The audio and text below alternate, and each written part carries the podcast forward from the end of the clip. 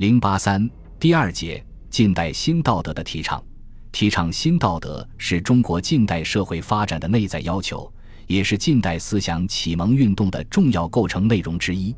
在民国成立之前，由戊戌维新志士和辛亥革命志士构成的近代新兴社会力量，是倡导新道德的主体。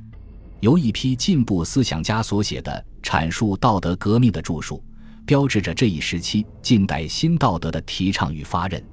这些著述有康有为的《大同书》，十里公法全书，梁启超的《新民说》，严复的《天演论》，辟寒、谭嗣同的《人学》，孙中山的《同盟会宣言》，邹容的《革命军》等等。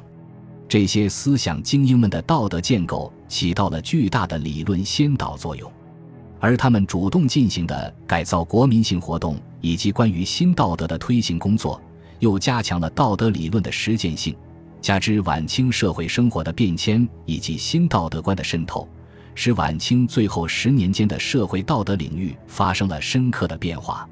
资产阶级代表人物在抨击旧道德的同时，积极从事新道德的构建工作，提倡新道德。其内容包括国民公德、自由平等。权利义务观、独立自尊观、竞争进取精神、重商与功利观等，而其核心内容是民主、自由、和平等的精神。